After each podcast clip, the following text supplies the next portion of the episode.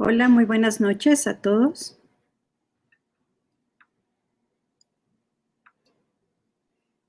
Muy buenas Hola, Clarita, ¿cómo estás? Buenas noches, buenas tardes, todavía Todavía. A mí ya se me hizo de noche, yo creo. ¿Cómo te ha ido hoy, amorcito? ¿Cómo has estado? Bien, bien, gracias a Dios. Aquí preparándonos para Convoca, haciendo varios, varios ajustes y, y varias cosas que tenemos pendientes y, y sacando adelante. ¿Y hiciste tu ovejita? Todavía no, no, ni tiempo he tenido de pensar en la ovejita. Que más bien estoy con otros, otros detalles. Sí, pues desde ahorita les decimos a todos nuestros amigos, sobre todo los que van a venir de manera presencial, que pues tienen la oportunidad de hacer una oveja del material que ustedes gusten. Solamente tiene que tener un metro de, un metro por un metro, tanto de largo como de alto. Tiene que pararse y tiene que medir medio centímetro, medio 50 centímetros de ancho, ¿verdad? Puede ser morenita, puede ser blanca, puede ser negra, puede ser moteada, como ustedes quieran.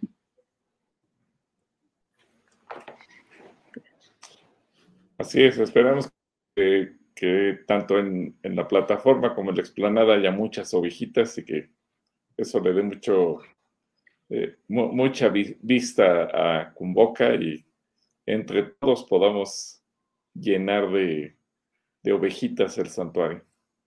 Sí, además son, son preciosas las ovejas, a mí me encantan las ovejitas. Bueno, sí, tú pues tienes tu colección de ovejas, muy bonita. Sí, muy bonita. Un día se las voy a enseñar. bueno, pues ya tenemos varios saludos de Katy Oruga, que dice que nos manda un saludo y un abrazo desde Querétaro. También Omar Lomelí nos manda saludos. Malu Alzúa también nos manda saludos. Con mucho cariño desde Cautitlán Izcalli. También Gloria Ramírez nos manda saludos a la familia Rocha Vega. Eri Apodakatov también nos saluda. Dice que Dios nos bendiga, hermanos. Y con estos saludos vamos a seguir después saludando a los que nos faltaron. Pues vamos a empezar en este día, en esta tarde platicando un poquito de esas inquietudes o preguntas que regularmente tenemos de la Biblia, que es, es algo muy especial de poder ver, ¿no? Así es. Y poder pues responder a cada una de las preguntas. Pues, Señor, yo te doy gracias junto con Gil y junto con toda nuestra audiencia, nuestros amigos, hermanos, donde quiera que se encuentren, que tu presencia, tu consejo, tu palabra pueda ser manifiesta en esta tarde, que tú te puedas mover de una manera especial. Gracias Señor por todo el cuidado que tú tienes y porque siempre estás al pendiente de cada una de nuestras familias. Bendecimos a cada familia que hoy está conectada o se conectará más tarde. Sé tú con cada uno, en el nombre de Jesús. Amén. Amén. Bueno, mira, aquí viene la primera pregunta de Omar Lomelí. Dice que por qué es tan diferente el relato de, de, la creación en Génesis 1 y Génesis 2. Hola Omar, ¿cómo estás? Espero que, como dice yo, te mantengas toda la transmisión. Bueno, no es que sea diferente, lo que pasa es que Génesis uno nos relata la creación de manera general y Génesis 2 nos relata la creación del ser humano de manera particular. Es como si a ese gran relato le metiéramos un zoom y entonces nos metiéramos a ver detalle a detalle cómo es que Dios crea al ser humano entre los versículos 26 y bueno, 28 y 29 de, bueno, entre el 26 y el 27 del capítulo 1. Haz de cuenta que el capítulo 2 quedaría ahí, es como cuando tú estás haciendo un relato y saber, pero déjame, detengo y te regresas porque quieres enfatizar en algún detalle. Bueno, lo mismo sucede, la creación es tan amplia que, el capítulo 1 simplemente estructura el orden en que se crearon las cosas. El capítulo 2 ahora ya nos platica entre el versículo 26 y 27 qué ocurrió.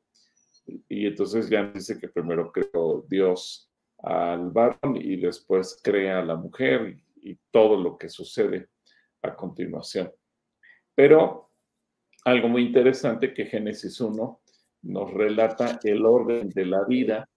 La ciencia, apenas en años recientes, logró constatar que lo que dice la Biblia es cierto y la vida comienza en el agua, eh, que andan buscando hoy en día eh, no solo la NASA, sino también las agencias espaciales de los países del mundo que pretenden ver si hay agua en algún otro planeta, bueno, justamente porque ahora el ser humano entiende que la vida comienza en el agua.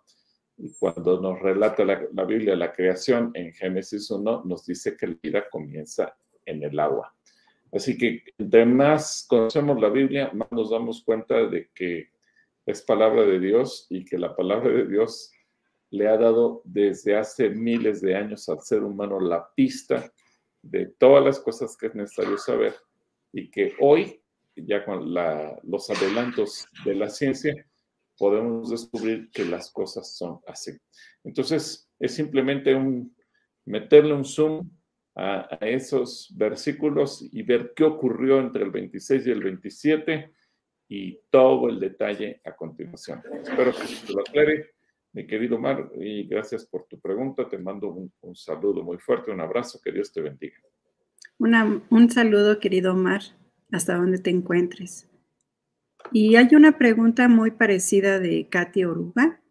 Dice, ¿por qué Dios en el Antiguo Testamento es tan diferente al que es en el Nuevo Testamento? Bueno, ¿por qué no nos dices en qué se te hace diferente el Dios del Antiguo Testamento y el Dios del Nuevo Testamento?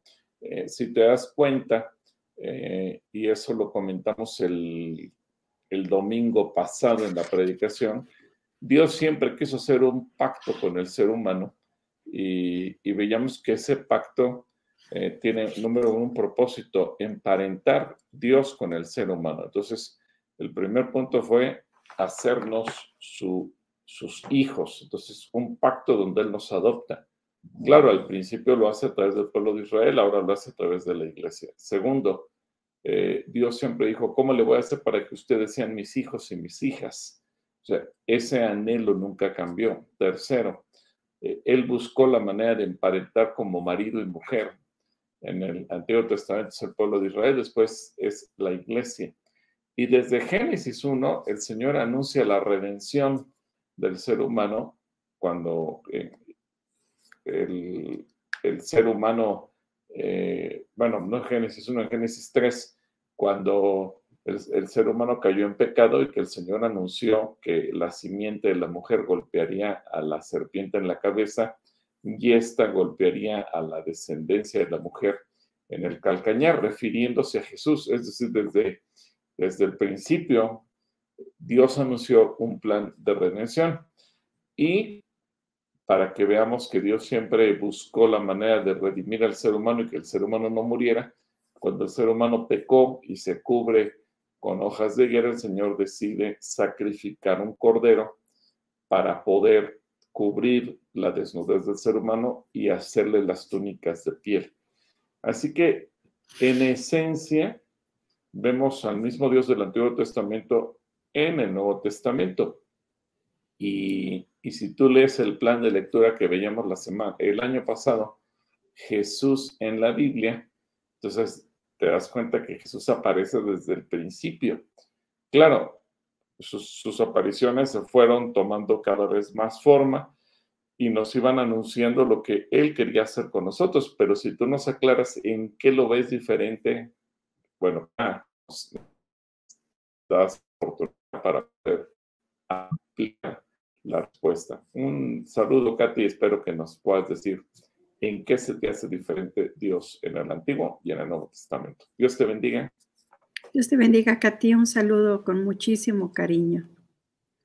Y pues ya ves que la semana pasada estuvimos leyendo los jueces. Ahorita ya nos encontramos en Samuel, primera de Samuel. Nuestro querido Edrey Espitia nos tiene dos preguntas de jueces. La primera nos habla de, nos pregunta sobre jueces 9 del 8 al 15. Dice que si es en sentido figurado. Dice, ¿por qué Sansón no le dijo nada a sus padres que había matado a un león, ni tampoco les dijo que había comido miel del cadáver del león? A ver, ¿por qué Sansón no le dijo nada a sus padres que había matado a un león?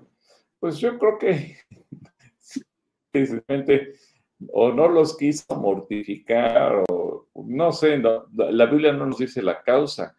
Eh, evidentemente todos sabían de su fuerza descomunal y el poder que él tenía. Y pues yo creo que si te pones a, pensar como hijo respecto a los padres, a lo mejor hay, cosas que no les platicas porque no los quieres preocupar. Yo que no, la mamá de Sansón se debe haber sentido preocupada si decía, que me peleé con un león. no sé qué habrá pensado la mamá de Sansón, a lo mejor se preocupó. Entonces, pero la Biblia no nos dice la causa, simplemente nos dice los hechos que hacía. A lo mejor ya jugaríamos un poco con la imaginación y ahí podría entrar cualquier respuesta. ¿Tú qué crees, Clarita? Pues yo creo que también le gustaba mucho hacer acertijos, ¿no? A Sansón. Como que le gustaba mucho este, presentar situaciones, un poco para burlarse de la gente y otro poquito para manifestar su fuerza tan descomunal que tenía, ¿no? Pienso eso, ¿cómo ves Completamente. Sí, sí, también, también de acuerdo. Es que ahí ya caben muchas posibilidades. Así es. Pero pues qué interesante que, en el, que en el interior del estómago hubiera habido un panal de miel, ¿no? En el estómago del león. Eso sí, está chistoso. Ahora, eh, y luego recordé lo que pregunta del Génesis, eh, perdón, jueces 9 del 8 al 15. Jueces 9 del 8 al 15. Pues simplemente la respuesta, obviamente no podemos sacar el versículo 8 al, al 15, este relato que parece así como una fábula, sin tomar en cuenta los primeros versículos del capítulo 9, en donde dice que eh, desde el versículo 1, que Abimelech, hijo de Jerobal, fue a a los hermanos de su madre, y habló con ellos, con toda su familia en la casa de su padre, diciendo, yo les ruego que digan a los oídos de todos Siquem, eh, ¿qué les parece mejor? ¿Que los gobierne 70 hombres, todos los hijos de Jerobal, o que los gobierne un solo hombre? Y bueno, ahí comienza toda una historia que termina con un relato que eh, sí es un sentido figurado no es que los árboles hayan puesto de acuerdo para ir a pedirle a uno que gobernara. No, no, no, no. Es, simplemente un relato, es como una fábula que están poniendo entre ellos para hacer ver lo absurdo de esta petición que les estaban haciendo. Así que, si te das cuenta, en el versículo 6 dicen, entonces se juntaron todos los de Siquem con toda la casa de Emilio y fueron y eligieron a Abimelech por rey cerca de la llanura del Pilar que estaba en Siquem. Cuando se lo dijeron a Jotam, fue y se puso en la cumbre del monte de Gerizim, alzando su voz, y les dijo, oigan, varones de Siquem, así y así oiga Dios. Y entonces él comienza a hacer este relato, que podemos decir es un cuento, es una fábula. Lo que él pretende simplemente es aclarar eh, en qué va a terminar todo esto no es que fuera un, relato real, no, no es que los árboles hayan hecho esto, es simplemente un cuento con un, con un mensaje, lo que él les está dando. Entonces, si quieres leerlo tú, sobre todo el versículo, ahorita si tienes ahí el pasaje, del versículo 5 al, al 7 del 5 al 7. Y se fue a la casa, aquí lo voy a poner. Fue a la casa de su padre, ¿dónde está? En Ofra, y ahí había una misma piedra. Mató a sus setenta hermanos, medios hermanos, los hijos de Gedeón, pero Jotán, el hermano menor, escapó y se escondió. Entonces, todo, ¿sí es esto lo que querías que leyera? Entonces, Génesis, que, digo, jueces, porque estoy en Génesis, jueces, sí está bien, jueces 9. Dicen todos, entonces todos los ciudadanos prominentes de Siquem y de Bet Milo convocaron una reunión bajo el roble que está junto a la columna de Siquem y proclamaron rey a Abimelech. Parábola de Jotán, etcétera. ¿Lo sigo leyendo? Bueno, aquí lo pone, no, no, no, ahí lo pone como una parábola. Es simplemente, pero no es un, no es un, lo que quiero es que quede claro, no es un relato real es un cuento, una parábola, una fábula, como tú le quieras llamar, pero es una figura en sentido figurado. Así que, ¿qué más tenemos? bueno, tenemos otra pregunta de Drey por aquí. También hablando de los jueces, dice que por qué Gedeón le pedía a Dios varias señales para asegurarse de que Dios le estaba hablando. ¿Por qué pensaba Gedeón de que Dios se iba a enojar con él debido a que le estaba pidiendo señales. Tú te acordarás de esa tela que, que la puso en una tela de oveja, ¿no? Que la puso justamente afuera y que todo alrededor se mojó y se mantuvo seca esa, esa tela y luego viceversa, se mojó esa tela y todo alrededor estaba completamente seco, ¿no? Así es. Bueno, ¿Por qué pedía señales? Yo creo que como cualquiera de nosotros, porque quería estar seguro. Él, recordemos que Gedeón tenía miedo y él, él no quería actuar por sí mismo. Él, él tiene celo de hacer las cosas, pero al mismo tiempo él quiere contenerse de hacer las cosas por sí mismo, por su voluntad y lo que quiere es tener la certeza de que lo que va a hacer es porque Dios se lo está mandando. Por eso es que él pide tantas señales. Ahora, ¿tiene miedo? Sí, porque él, él piensa, si esto es de parte de Dios, no sea que Dios se enoje y me vaya a castigar, porque en lugar de obedecerle, le estoy pidiendo más y más señales. Ahora, esto muchas veces los cristianos lo tomamos como pretexto para estar pide y pide y pide señales.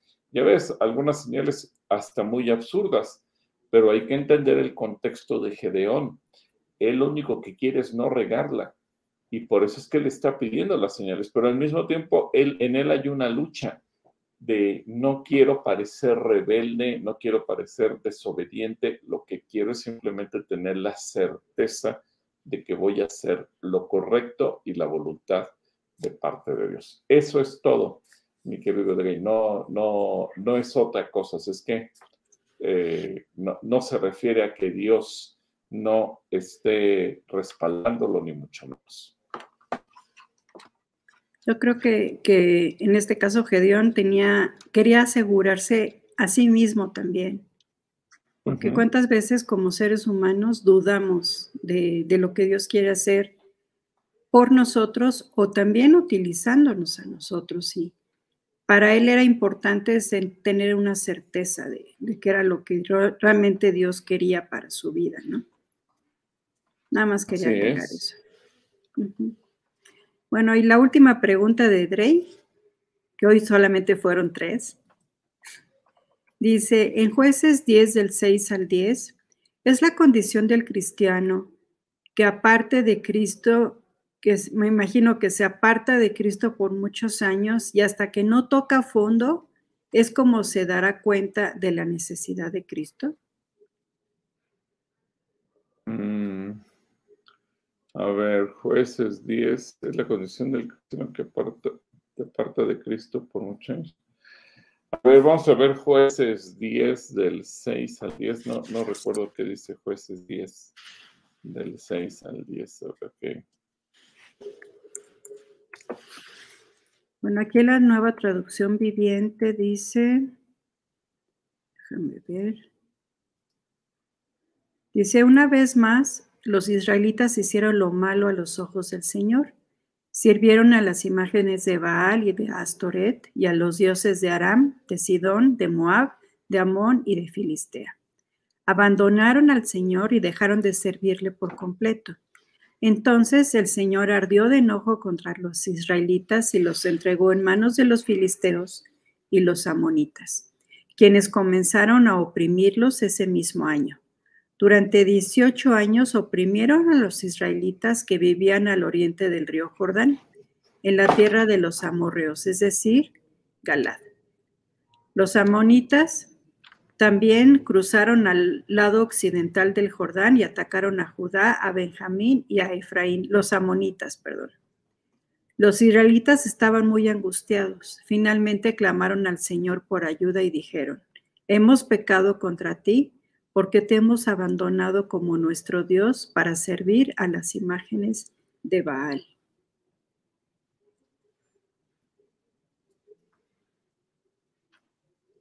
A ver, pero eh, creo que lo que está preguntándonos aquí, eh, más bien recordemos que jueces nos habla de cómo es la vida cuando una persona está lejos de Dios, cuando está lejos de Cristo, cuando se olvida de lo que el Señor nos manda en su palabra y entonces se pagan consecuencias muy caras y, y todo lo que viene.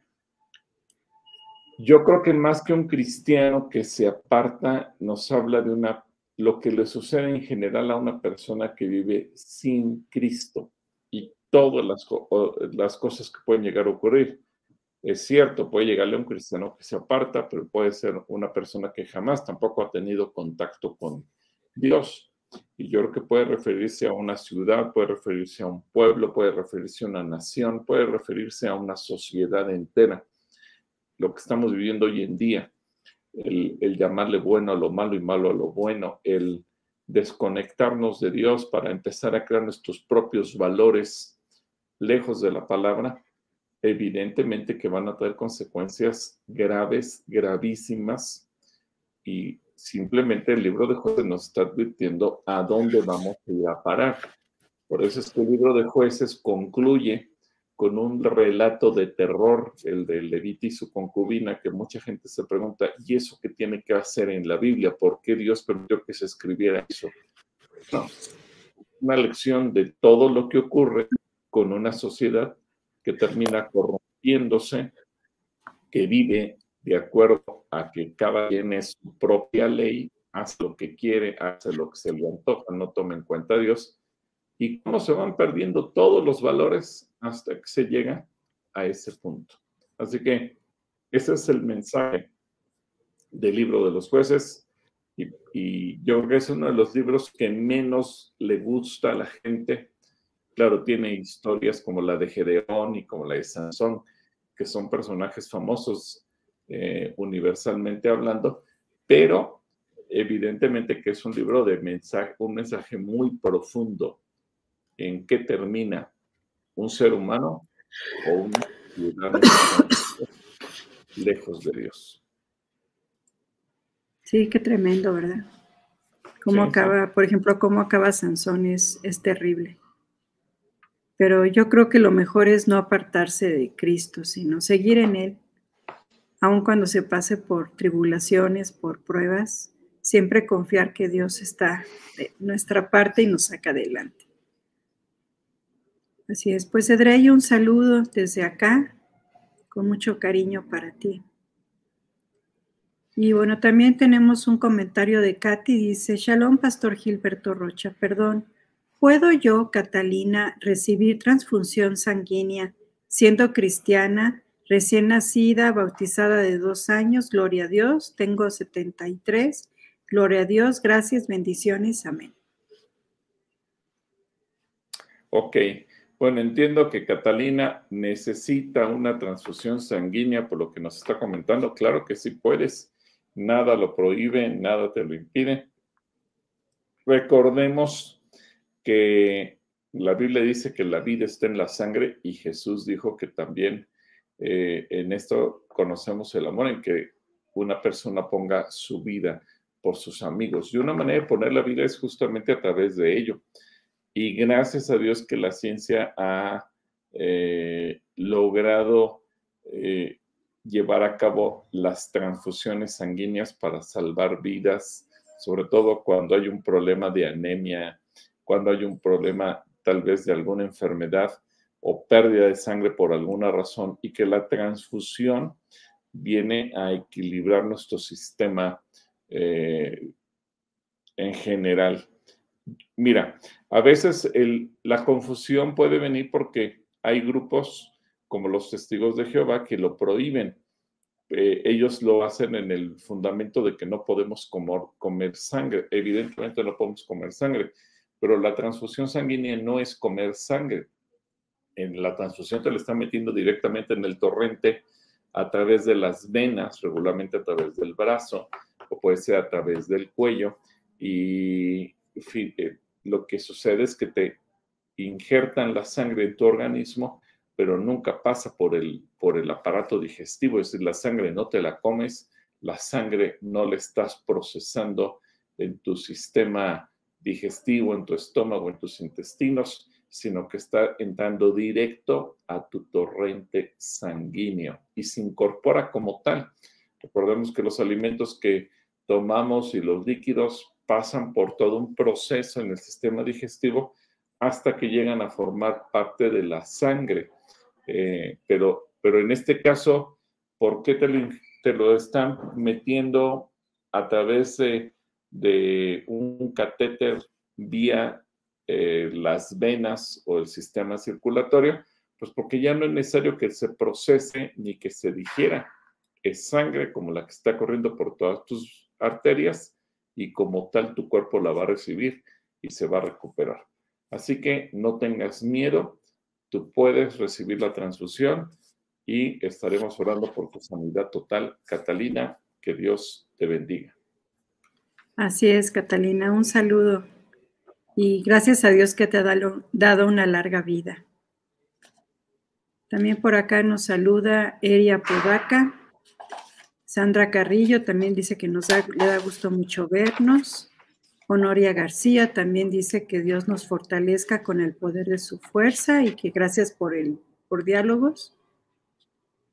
dice Adriana García que le da mucho gusto escucharnos y a nosotros nos da mucho gusto leerte, querida Adriana. Elimu, Elimuam Muam dice que está lista para aprender en esta tarde y que nos manda saludos a ambos. Y aquí nos pregunta Adriana García que si, ¿cuándo abren los cuneros? Los cuneros ya están abiertos desde, desde, tiempo atrás. Están eh, la familia Amaro eh, con Benjamín y Mildred y sus hijos que están apoyando ahí, así es que los cuneros están abiertos. Eh, incluso los domingos en los cursos bíblicos a las 4 de la tarde hay servicio de cunero. Eh, los jueves, si no corrígeme Clarita, cuando llega a haber reunión presencial de mujeres, también están listos los cuneros. Así es que cuneros está abierto cuando gustes venir con, con tus pequeños, Adriana ahí tendrás el servicio a tu disposición.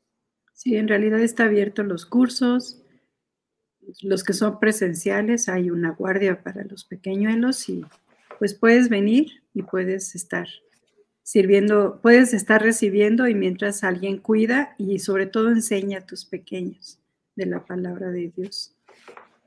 Un saludo Adriana y por aquí están los Yayos que nos mandan saludos, Salvador y Anita. Un saludo para los Yayos y también por aquí Teresita Espinosa que nos manda saludos, dice que nos ama y nos bendice desde Chula Vista, California. Pues un saludo. Un saludo también hasta Chula Vista, gracias. Hasta Chula Vista con mucho cariño. Y aquí nos hace una pregunta Sandra Carrillo, dice que ¿Es correcto que a los pastores también se les llame madre o padre, padre o madre, y también el que enseñen la unción que tú sirves es la unción que tú recibes? ¿Cómo ves esta ah, pregunta? Eso sí, no le eso sí no le entendí. La unción que tú sirves es la unción que, tú, recibes. Eso sí. Yo tampoco lo entiendo, no, no, no la capto. no. Ahora, El, hecho de que se les llame padre o madre no es eh, como en el sentido eh, religioso, que ya ves que, en algunos grupos religiosos le llaman padre o madre, sino más bien puede referirse al hecho de ser o reconocerse hijo espiritual de alguien. A veces en el mundo cristiano eh, se tiene el hábito, no, no es algo forzoso, pero hay gente que dice, mira, fulano de tal me llevó a Cristo, me habló del Señor, me discipuló y entonces lo reconoces como mi Padre espiritual. Al entender que nacimos de nuevo y esa persona que a lo mejor eh, nos habló del Señor o nos eh, bendijo con el discipulado, nos dedicó tiempo, nos instruyó en la palabra, etcétera, etcétera.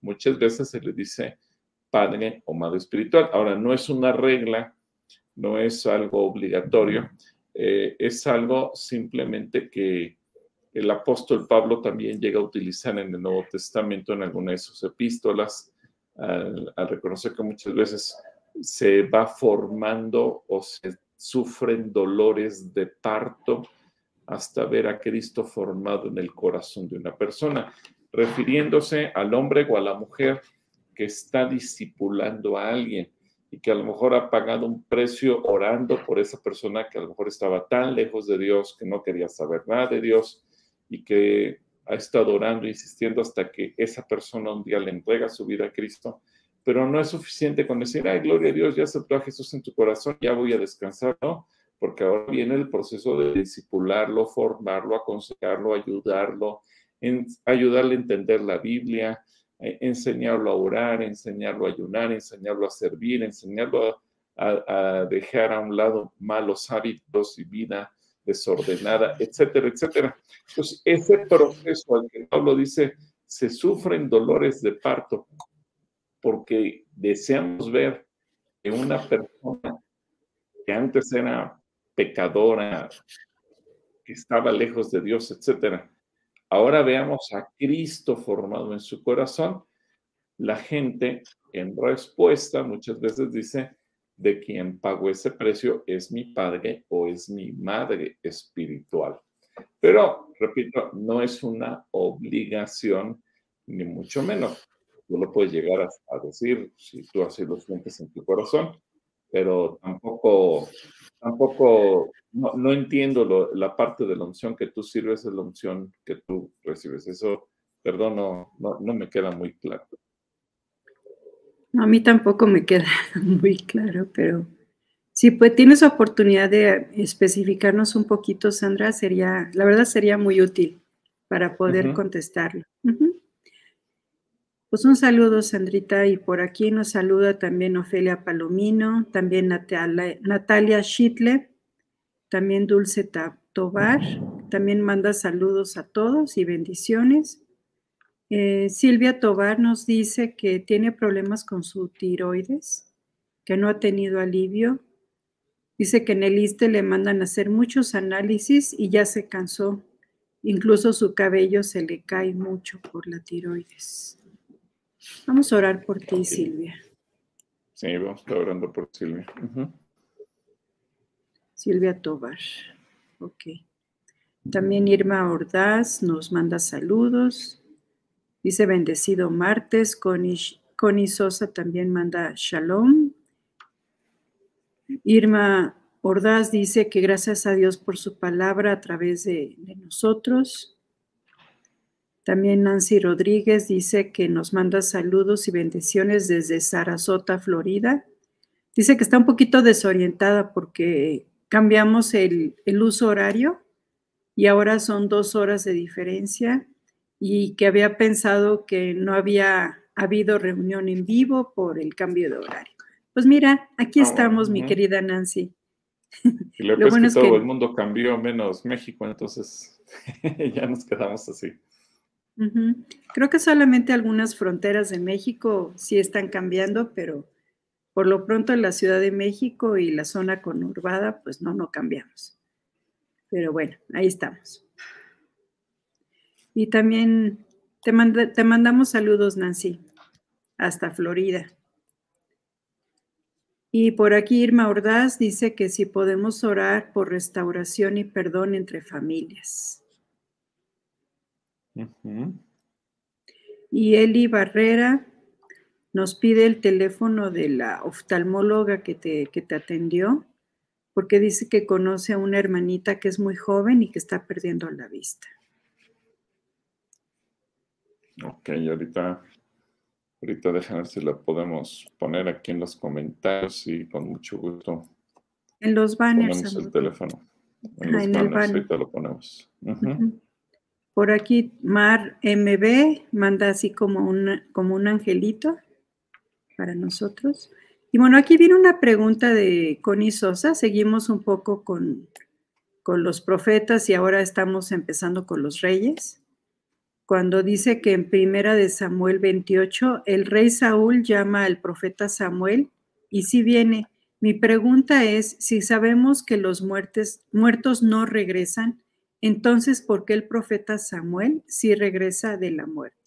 Si te acuerdas cuando él va a visitar a la, a la divina de Endor, ¿no?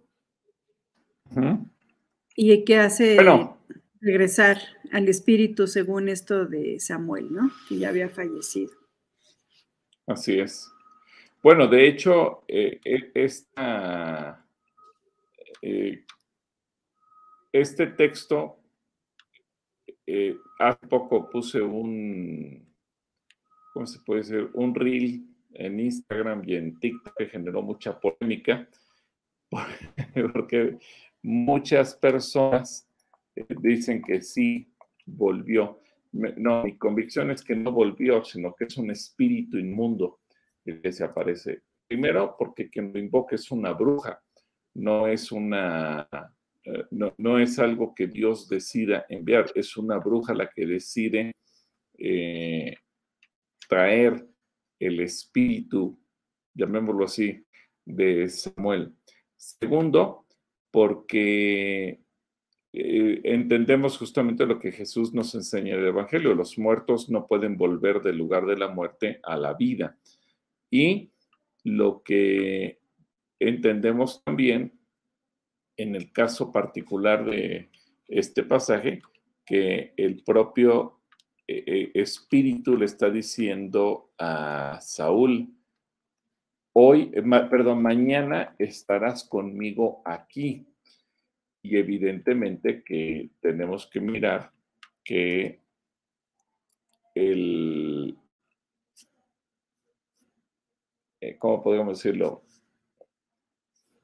Eh, Samuel, al morir, es una persona que, al, que alcanza la salvación, eh, pero evidentemente que este espíritu mundo le está diciendo a, a, Saúl que a estar en el mismo lugar donde él se encuentra.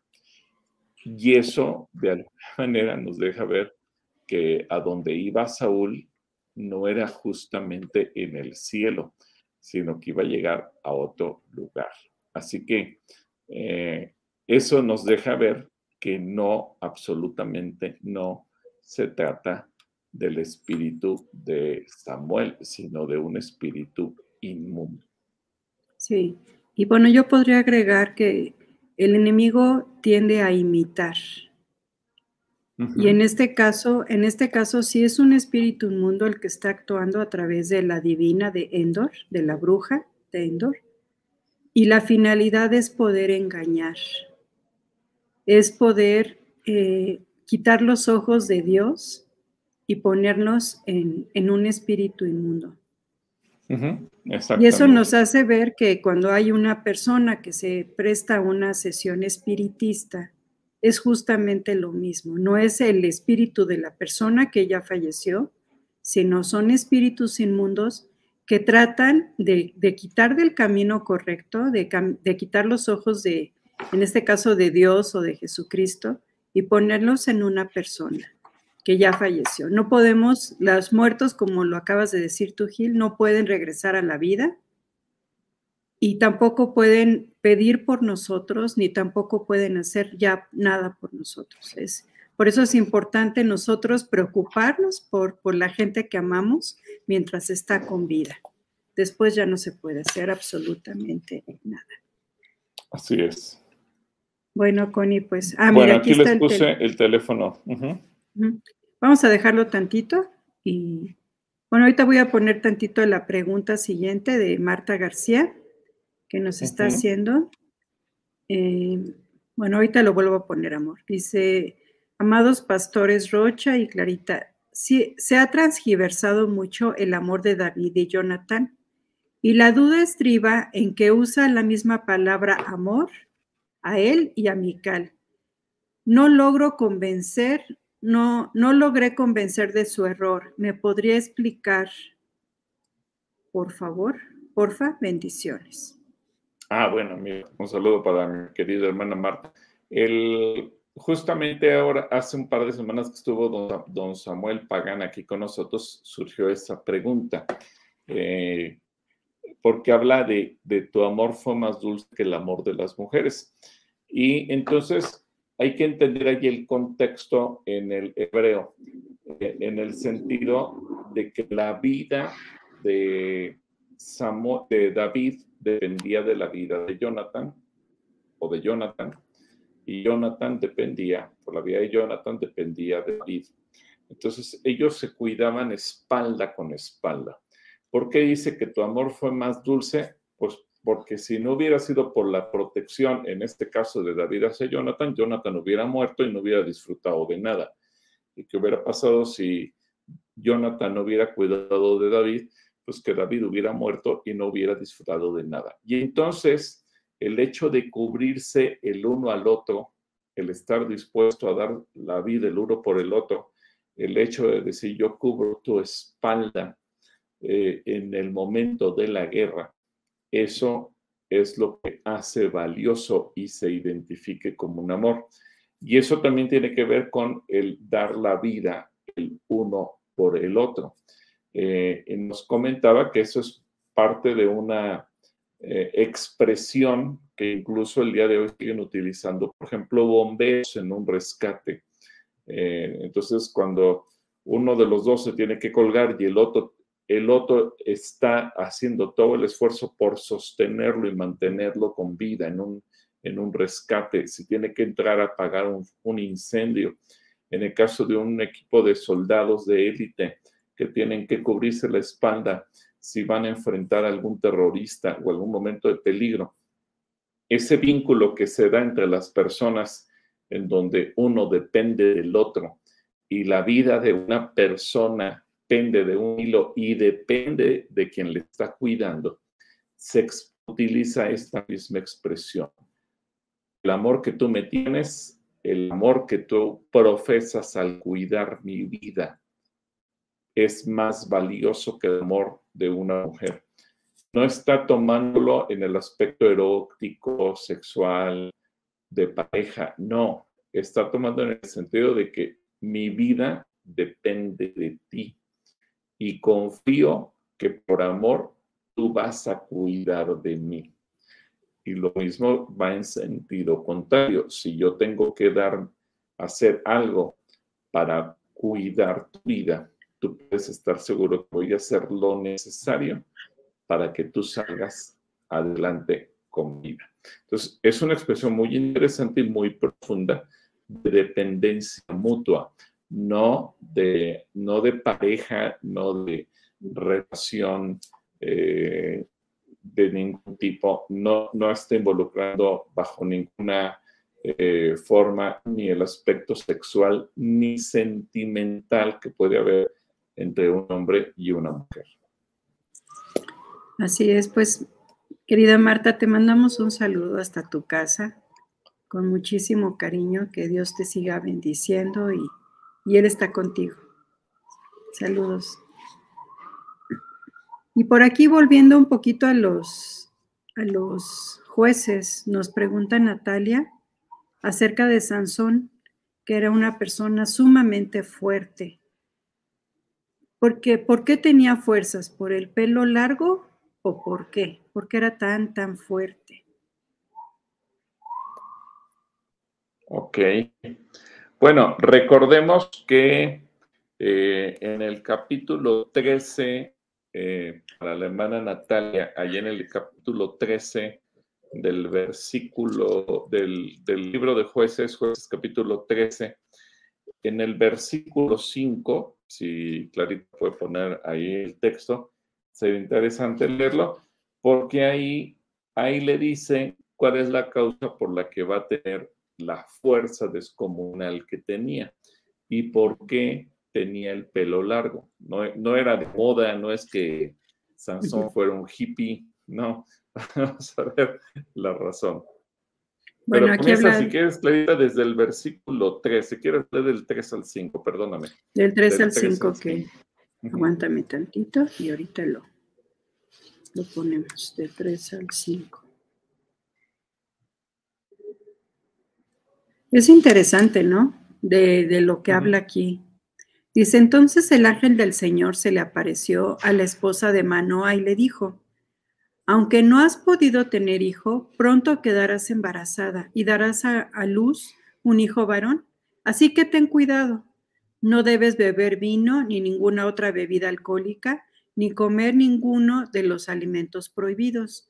Quedarás embarazada y darás a luz un hijo, a quien jamás se le debe cortar el cabello, pues él será consagrado a Dios como nazareo desde su nacimiento él comenzará a rescatar a Israel de mano de los filisteos. Ok, entonces ahí está la respuesta. Él era nazareo y él estaba apartado para Dios desde que estaba en el vientre materno. Por eso, si te das cuenta, el nazareo no comienza con Sansón una vez que nace, sino comienza desde antes de ser concebido, porque en el en el versículo 4 le dice que, que ella misma, antes de quedar embarazada, ya tenía que cuidarse de no beber vino ni ninguna otra cosa que estuviera prohibida para cuidar al hijo que iba a tener. Entonces, su consagración viene desde el vientre materno es muy interesante porque él fue consagrado desde antes de ser concebido en las instrucciones que el ángel le da a, la mamá. Así que Natalia, espero, espero que eso te, te aclare tu duda. Así es. Muy bien. Y bueno, por aquí nos, nos encontramos con la preciosa Dasha, que nos hace una pregunta. Dice, hoy se me ocurrió preguntar, ¿qué otro milagro usted cree que hizo Jesús? Ah, buena pregunta de Dasha. Siempre nos pone a pensar muy fuerte. Bueno, ¿qué otro milagro? Pues yo creo que Jesús, Jesús hecho cualquier milagro que él quisiera y como a él se le hubiera eh, antojado. Ahora, recordemos que Jesús, Dasha, hace milagros en función de la necesidad de la gente. Algo muy interesante es que solamente vemos que hizo un, milagro en donde quizás no era necesario de, salvar a nadie, sino solamente demostrar quién es el creador, que es Él, cuando Él camina sobre las aguas. El resto de los milagros que Jesús hace tiene que ver con suplir una necesidad, bendecir a alguien, eh, rescatar, salvar, restaurar.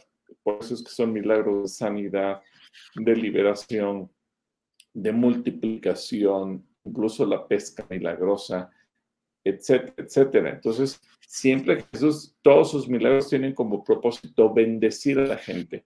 Y solamente cuando caminó en las aguas, lo hizo para demostrar que Él es Dios.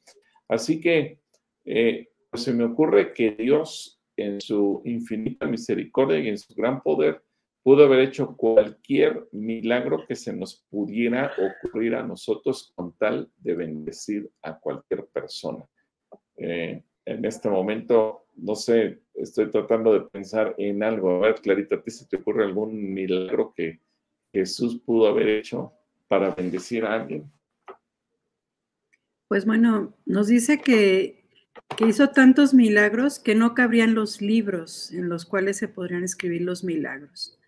Pero lo más bonito de todo, Dasha, es que Dios sigue obrando milagros hoy en día. Aunque no está físicamente con nosotros, lo está de manera espiritual. Y Él sigue obrando milagros, como el milagro de, sanidad o el milagro de la salvación de alguna persona que, que está alejada de Él. O sea, tal vez ahorita no, no podamos recordar algún otro milagro más que los que están escritos en la, en la Biblia, en la palabra, pero es interesante que aun cuando Jesús subió al cielo, podemos ver eh, cómo trató con Pablo, le habló desde el cielo y lo tumbó del caballo y lo puso, lo dejó ciego varios días. Eso es un milagro. Pero como decía Gil, lo hizo con la finalidad de, de hacer algo bueno para él, de ser un perseguidor se convirtió en un alguien que compartía la palabra, ¿no? Acerca de Jesús. Entonces, tal vez no podamos decir milagros que, que, estén escritos en la Biblia, pero sí sabemos que tenemos un Dios todopoderoso y que para Él no hay nada imposible. Así es. Pues, un saludo para Dasha, un, saludo abrazo y un beso. Un saludo para Dasha, para Blanquita, para Tiago, para su hermanita, para su papá. Eliet para Eliet y para nuestro querido amigo también. Edgar. Para Edgar. Y bueno, por aquí hay más preguntas. Bueno, Carmen Valderas nos manda saludos desde Estados Unidos. Honoria García nos hace una pregunta que yo creo que más bien se refiere a Sansón, no tanto a Gedeón, porque dice que no preguntó a Dios si la Filistea era su varona de su hijo fue distracción de ellos o de Sansón. Gracias, pastores. No, bueno, recordemos que esto también venía de parte de Dios para actuar en contra de los filisteos. Eh, ahora, esto fue un problema que tuvo Sansón, que como lección de vida nos enseña que Sansón teniendo un gran ministerio, un gran llamado, habiendo sido apartado desde que estaba en el vientre materno y todo el llamado que Dios le hizo, Sansón lo echó a perder, simple y sencillamente porque él tuvo problemas en esa área personal y, fue mujeriego y puso los ojos donde no debía y empezó relaciones que a la postre le costaron muy caro, no solamente en el, en el problema cuando se casó y tiene que ir y, conseguir eh, o, poner el, ¿cómo se llama? La, ay, se me fue la palabra, el acertijo, no, sino que el hecho de haberse enamorado también de la lila le costó los ojos y finalmente le costó la vida. Entonces, tenemos que ver que eso también Dios lo permite que quede escrito para que podamos darnos cuenta que no importa quiénes seamos, no importa cuál es nuestro llamado, no importa cuál es nuestra posición, si hay un área que no dominamos en nuestra vida, esa área nos puede llevar a perderlo todo. En este caso, para Sansón, él nunca tuvo dominio propio, nunca supo poner un alto a las relaciones sentimentales y por ahí vino su perdición. Así que creo que es una lección absolutamente para todos. Sí, de tener cuidado. Dice que el que esté bien, mire que no caiga, ¿verdad? Así es. Hay que tener cuidado y incluso dice que cuidar nuestra salvación con, ¿con qué amor? Con cuidar nuestra salvación en todo momento. Exacto. Bueno, Rami Marilú también nos manda saludos desde abrazos y bendiciones. Carmen Valderas nos pide orar por su esófago, por su estómago, por sus venas varicosas, un coágulo en su pierna izquierda. O sea, orar por su salud en general.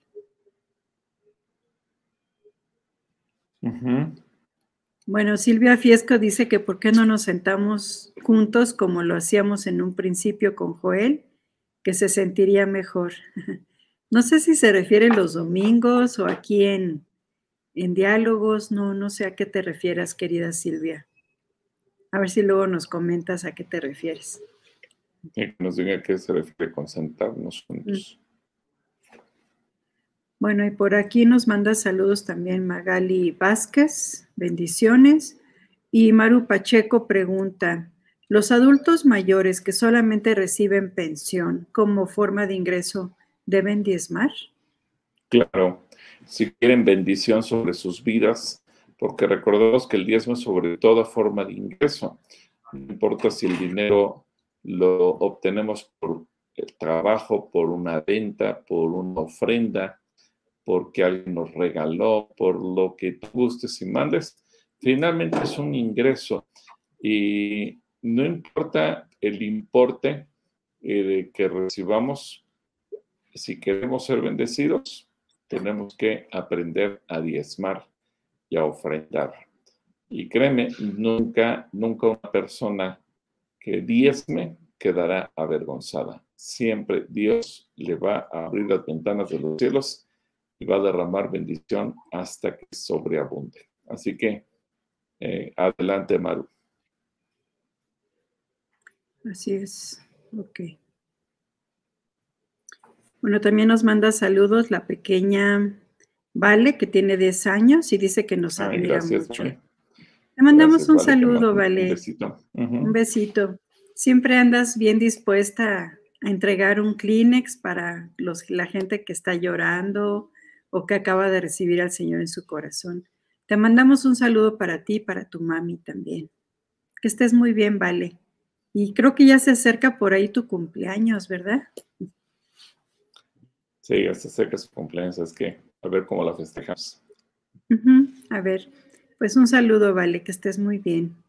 Por aquí Ivonne Hernández los Larios dice, buenas tardes, hermanos, Dios los bendice. Tengo una duda. Hay situaciones espirituales que hubo en mis generaciones pasadas. Mi familia y yo somos cristianos. Y a pesar de que yo he orado por romper las cadenas de maldición, Tristemente veo que algunas se vuelven a repetir. ¿Ahora qué puedo hacer para que no siga pasando? O sea, está hablando de, maldiciones generacionales. Pues mira, yo te sugeriría a lo mejor, eh, además de orar uno, eh, mismo puede ser útil pasar a orar o que alguien ore por ti, lo que le llamamos comúnmente ministración, es decir, que alguien ore por ti por tu familia. Y de esa manera, un tercero nos puede ayudar a veces a ver, a discernir cosas que nosotros mismos no vemos. Y eso indudablemente que te dará bendición a tu, a tu vida y a tu familia. Así que Ivonne, busca esa ayuda. Creo que puede ser útil. Ok. Y también orar por los demás integrantes de tu familia. O sea, quiero entender que no solamente te refieres a tu esposo, a tus hijos, sino puede ser a la familia, incluso política. Orar para que ellos puedan arrepentirse y vengan al conocimiento del Señor. Cuando ellos se arrepientan y vengan al conocimiento del Señor, el Señor va a empezar a romper con todas esas herencias en ellos, incluso en tus, en tus propios hijos es importante que ellos tengan ese encuentro con Jesús. Yo creo que esa debe ser una de tus oraciones principales, igual. Bueno, por aquí Gloria Ramírez pide oración por sanidad en sus ojos que le dan punzadas y le lloran y le lloran después. Ok, lloramos por ella.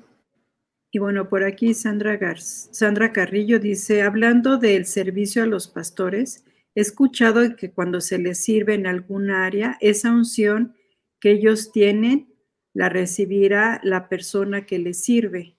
O sea, como una transmisión de unción.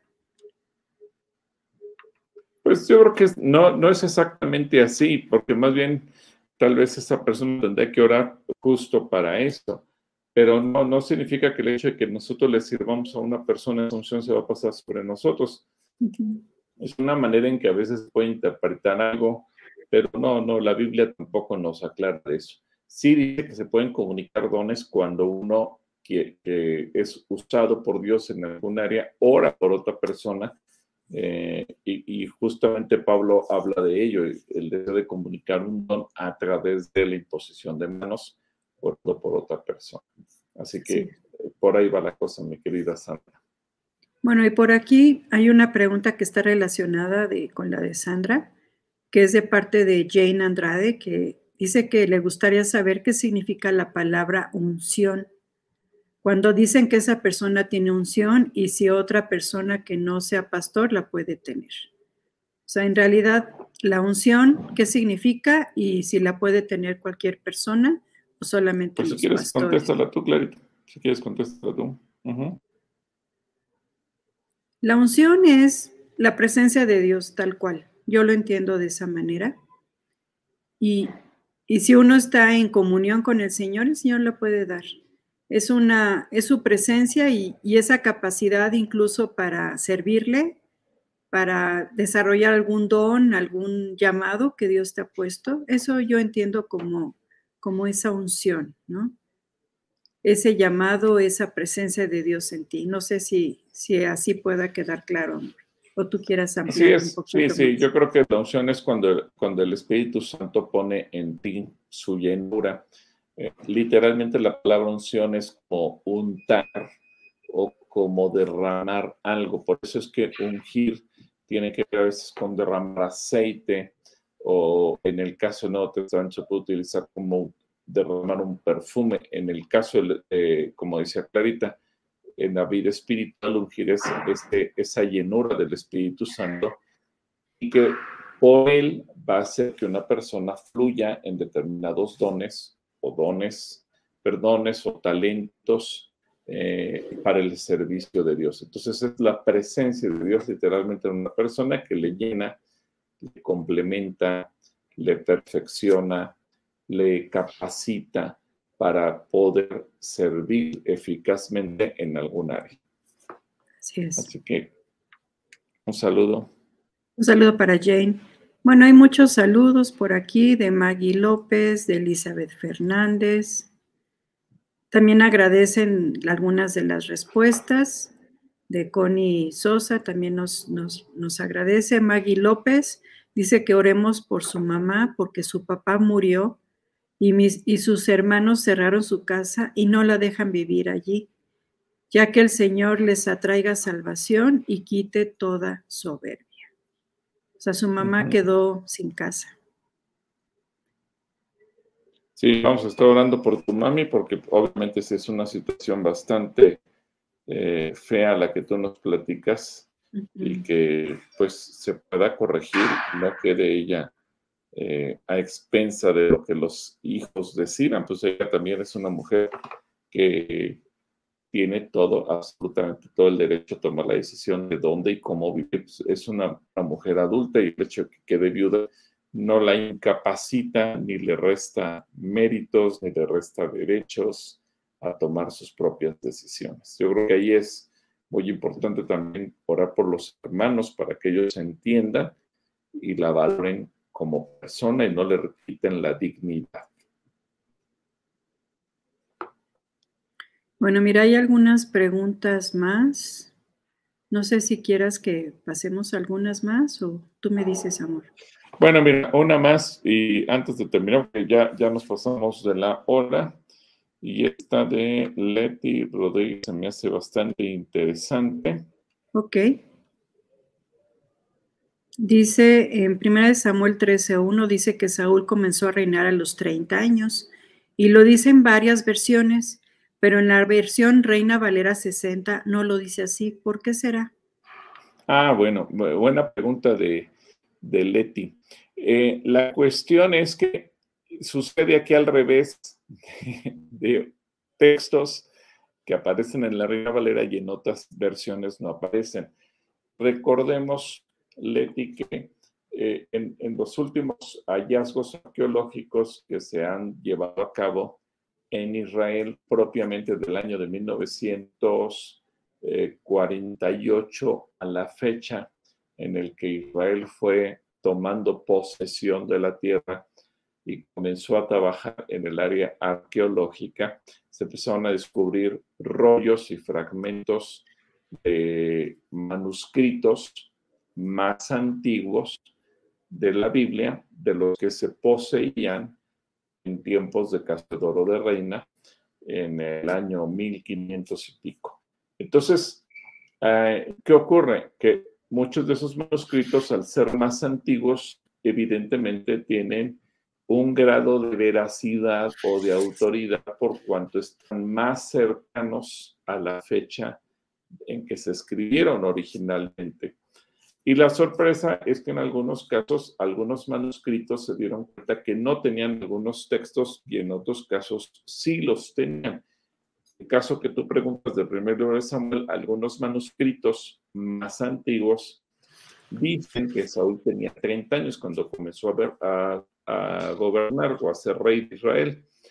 Pero al paso del tiempo, seguramente los copistas, recuerda que que los escribas se dedicaban a copiar la Biblia y iban de texto en texto, en algún momento por algún error involuntario de alguien, dejaron de escribir la cantidad, 30 años, y simplemente quedó que cuando tenía un año de estar gobernando, sucedió tal cosa. Y, y obviamente pues así quedaron esos últimos manuscritos. Cuando Casiodoro de Reina traduce la Biblia, es lo que él tiene a la mano, por eso él no lo anota, porque en el manuscrito que él utiliza para la traducción no aparece. Pero años después se dan cuenta que hay manuscritos que sí lo tienen y entonces esas traducciones agregan la nota, que algunos manuscritos agregan la edad que tenía Saúl. Entonces, eh, evidentemente que también platicando con Samuel Pagan, todo el mundo tiene el temor de caer en lo que dice Apocalipsis. Hay de los que le agreguen o hay de los que le quiten. Entonces, ante la, duda, quién lo quitó o quién lo agregó, los traductores se cubren al poner una nota al calce o al pie de página o en, el, en la es digital, tiene una letra que tú puedes presionar ahí y te dice algunos manuscritos agregan o algunos manuscritos no incluyen este texto. Y así dejan a criterio del lector. Tú puedes tomarlo y puedes decir, sí, lo creo así, o tú puedes decidir, no, yo no lo quiero creer así. Pero la realidad es que hay manuscritos que lo agregan y hay manuscritos que lo quitan. Entonces, ahí ya depende de cada uno de nosotros. Los traductores cumplen con su tarea de informarnos. Manuscritos que sí lo agregan, manuscritos que no lo agregan. Entonces, Leti, espero que eso te aclare la pregunta. Así es. Bueno, mira, Ana Navarrete nos platica un caso personal que pues no lo puedo ventilar aquí, pero vamos a estar orando por, por la situación que nos comentas, querida Ana. Dios puede reconciliar, puede volver a unir y vamos a estar orando por, por tu matrimonio. Y hay otras intenciones como de Juanita Mora, que nos pide orar por Katia, que, acaba, que tiene 27 años y acaba, tiene mucha ansiedad y tiene un bebé de un mes que nació de ocho meses, para que tenga salvación, conversión y sanidad de esa ansiedad. Y también nos piden orar por la familia González Suárez, por fortaleza y vida espiritual. Y hay muchos saludos, de verdad les, les amamos, les mandamos saludos. También Ruth Meneses que dice que el día de ayer le quiere dar gracias a Dios, le salvó de un fuerte accidente a su esposo y a ella. Venían en carretera y una llanta del auto yo creo que se, se rompió, ya no acaba de decir y Carla Mendiola nos pide orar por, la, por un disco de su columna. Creo que son todas las intenciones que, nos quedaban por aquí. Aquí hay muchas intenciones por lo que estamos viendo. Vamos a estar orando por cada una de ellas y obviamente también dar gracias por la situación que nos platica nuestra hermana Ruth Meneses. Y hay preguntas que sí quedan, a la próxima semana vamos a poder responder algunas de ellas rápidamente. A lo mejor vemos que, eh, bueno, esta de Carla, Carla Mendiola. Sí, está interesante de la disciplina y de la crianza, sí. Esa yo creo que queda pendiente, amor. Sí, esa la próxima semana la, tendremos. Entonces, si puedes, Carla, la próxima semana te conectas tempranito para que nos la mandes y podamos responderla con el tiempo que se merece.